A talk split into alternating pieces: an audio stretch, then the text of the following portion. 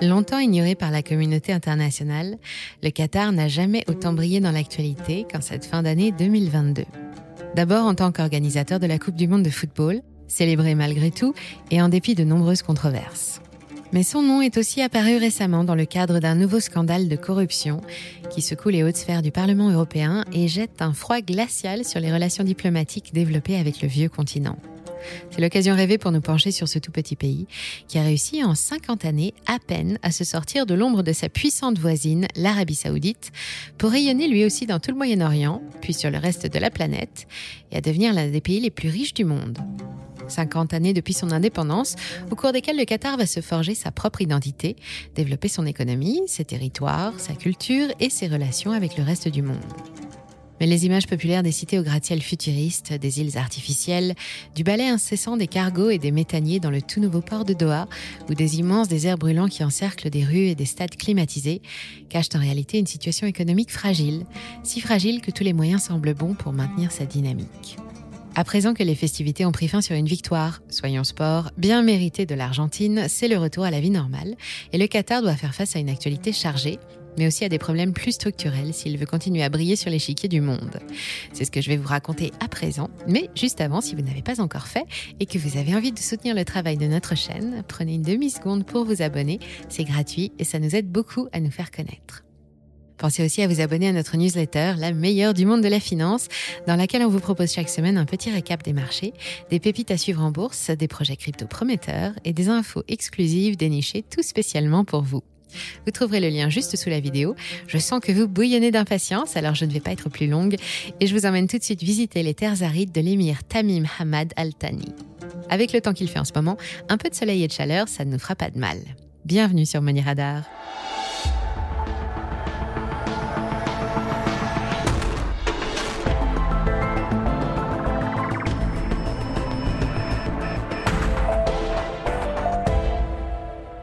Pour celles et ceux qui ne se sont pas déplacés pour aller encourager leur équipe préférée pendant cette Coupe du Monde, voici à quoi ressemble le Qatar.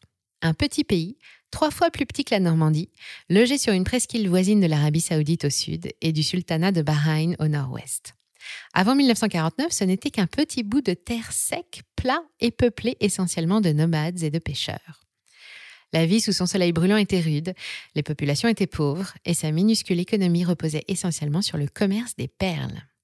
En 1916, les conflits permanents entre les Qataris et leurs voisins de Bahreïn nécessitent l'intervention de l'Angleterre, qui renforce les pouvoirs de la famille Al-Thani et accorde au pays sa protection.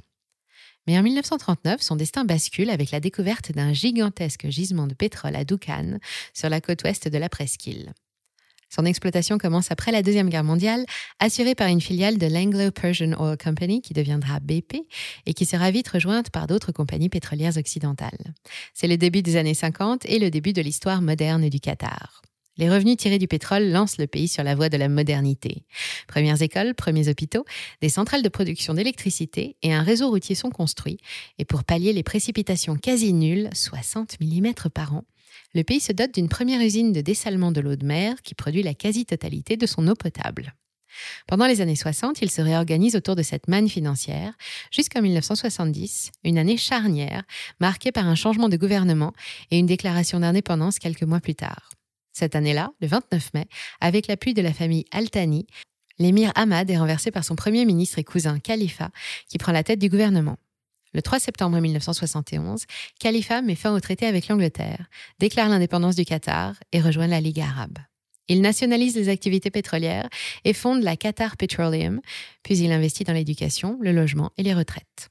Cette même année, la multinationale Shell découvre un autre gisement titanesque, de gaz naturel cette fois.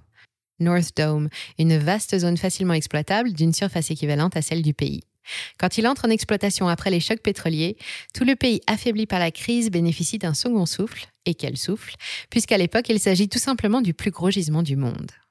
Sous le règne de Khalifa Al-Thani, l'économie décolle enfin et le PIB passe d'environ 300 millions de dollars à 8 milliards. En 1995, nouveau coup de théâtre, le fils de Khalifa, Tamim Hamad, profite de son absence pour renverser son père. Hamad veut moderniser le pays, revoir les dépenses de la famille royale et diversifier les activités. Et pour ça, la production de gaz doit subir un coup de fouet.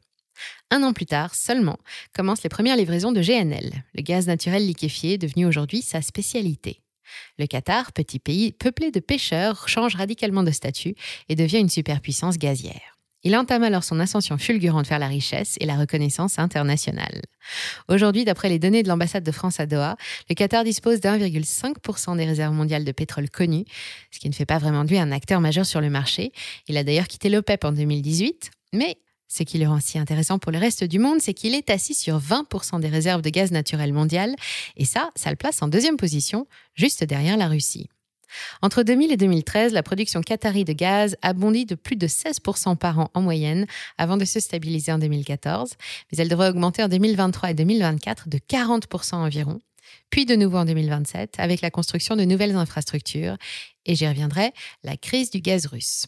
Le Qatar Petroleum, créé au début des années 70, devient la Qatar Energy, une entreprise nationale dirigée en ligne droite par le ministère de l'Énergie. Elle détient tous les droits d'exploration et de production et sa filiale Qatargaz est le premier exportateur mondial de GNL. Elle possède toutes les usines de traitement du pays et la plus grosse flotte de méthaniers du monde.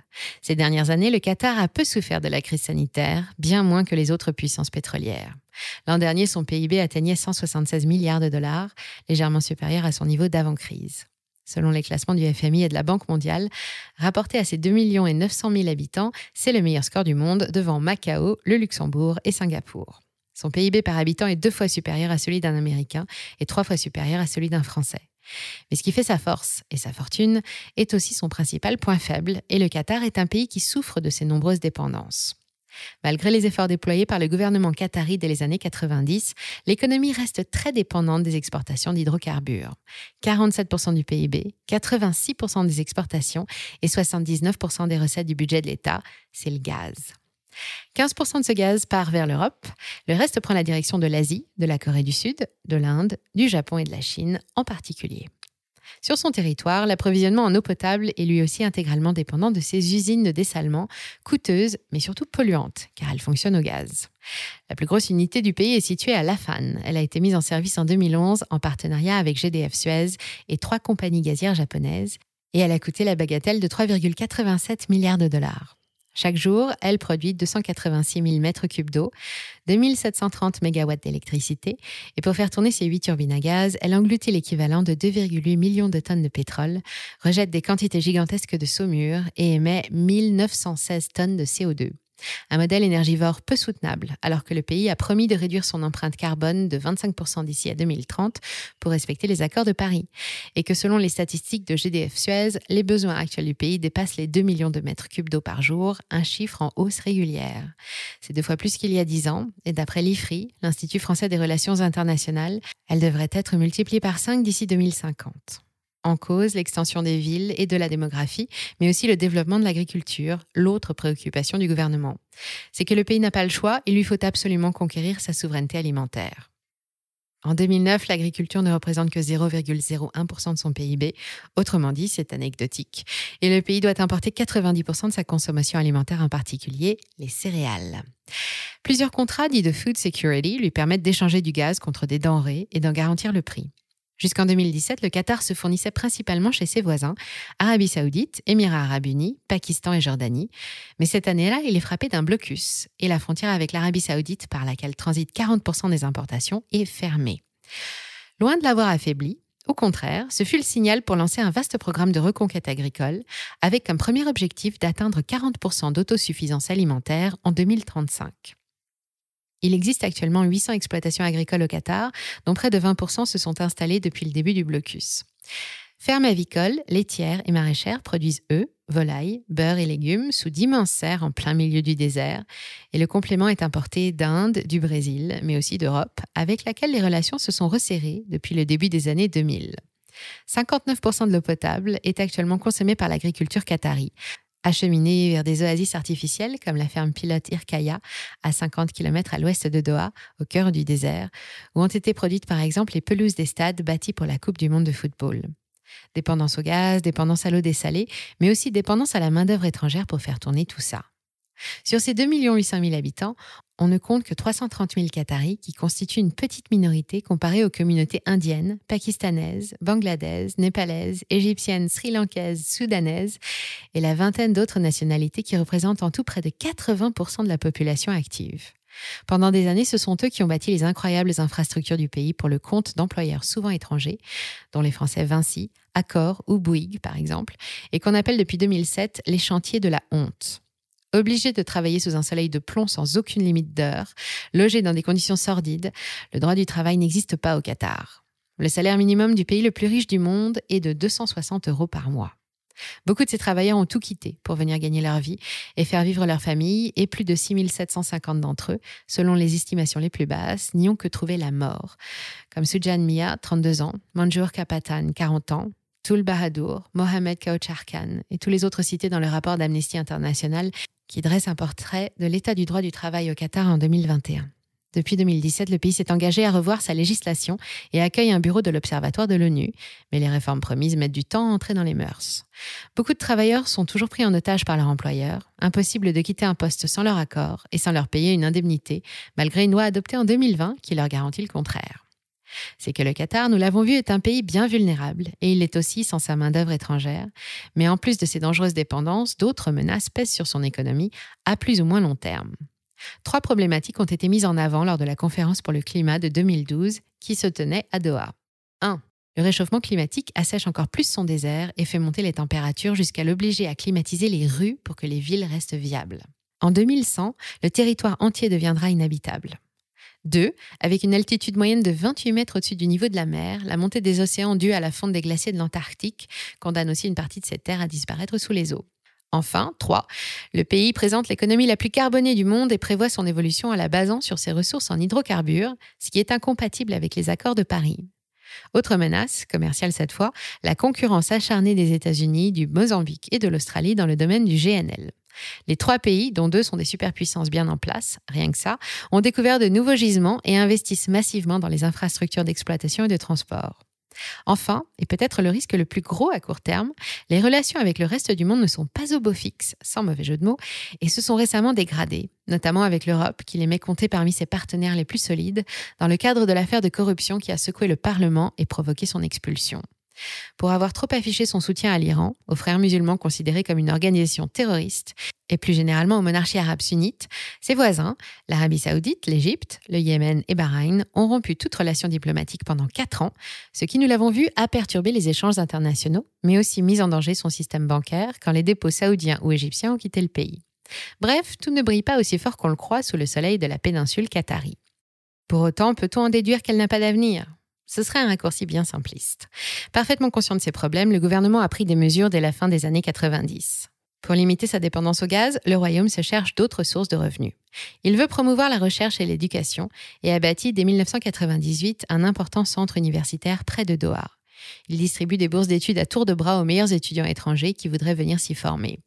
En 2003, il se dote d'un fonds souverain doté de 350 milliards de dollars, investi dans des biens immobiliers de luxe à Londres et à Paris, et dans des valeurs de rendement étrangères, constructeurs automobiles et banques, comme Volkswagen ou Porsche, la Barclays ou le Crédit Suisse.